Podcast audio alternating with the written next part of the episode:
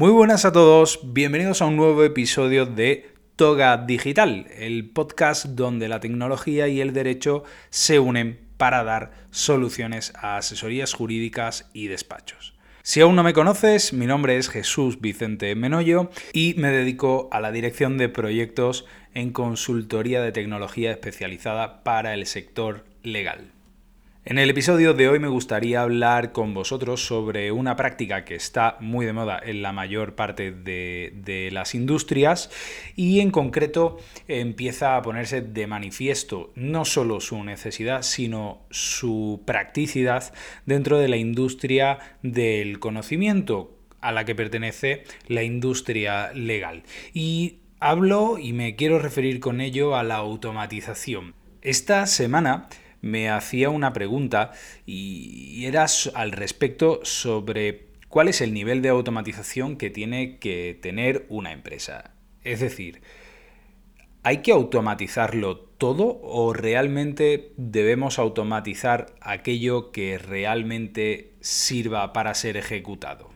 Es cierto que oigo hablar eh, a muchos expertos y a muchos analistas sobre el concepto de hiperautomatización y es que es cierto, en teoría todo lo que pueda automatizarse en una organización debería automatizarse.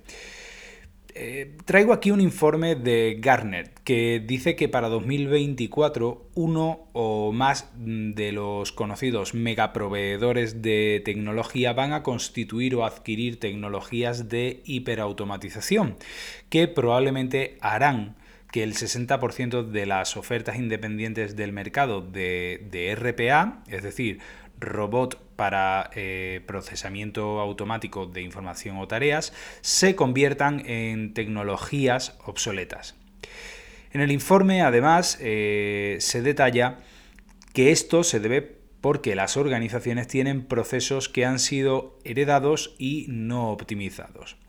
Si os parece interesante esto, haremos un podcast dedicado a la gestión de procesos a nivel empresarial y eh, bueno, veremos cuáles son las soluciones que nos puede ofrecer la reingeniería de, de procesos. Pero volviendo al episodio que nos ocupa.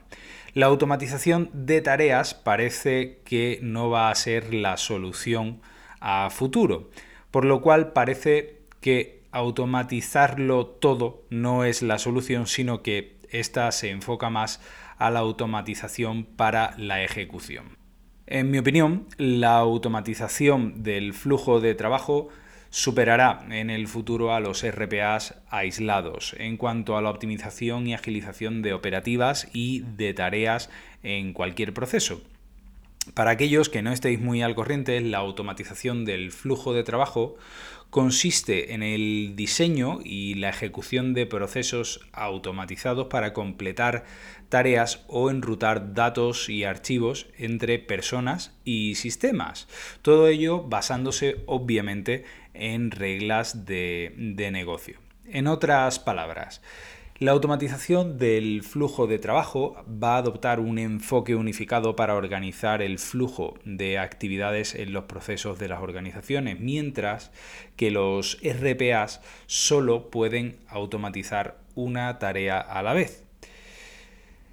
Es cierto que las empresas están invirtiendo cada vez más en productos de automatización de flujos de trabajo de nueva generación, uniendo interfaces de usuarios con herramientas RPA y creando integraciones de procesos eh, IPAS más profundas.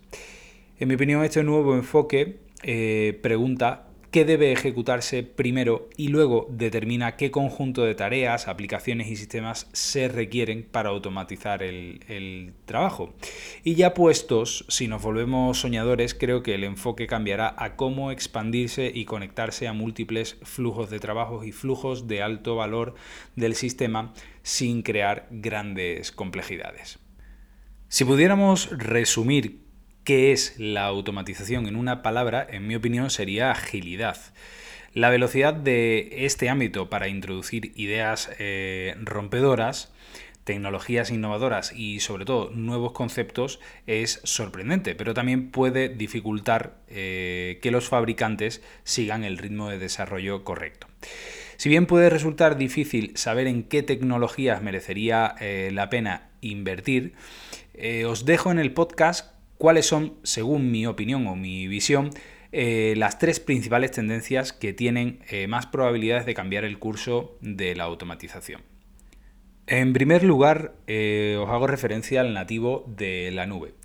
El nativo de la nube es probable que se convierta en la aplicación más popular las tecnologías nativas en la nube son básicamente un nuevo enfoque para diseñar y gestionar cargas de trabajo integradas en la nube. Su función principal eh, sería el descomprimir el software en piezas más manejables y ampliar pequeñas áreas de una infraestructura compleja cuando sea necesario, sin que suponga eh, una redistribución completa.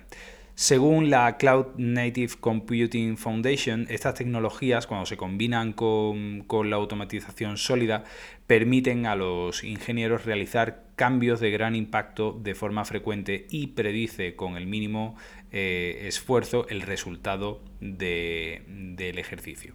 En segundo lugar, encontraríamos las plataformas low code.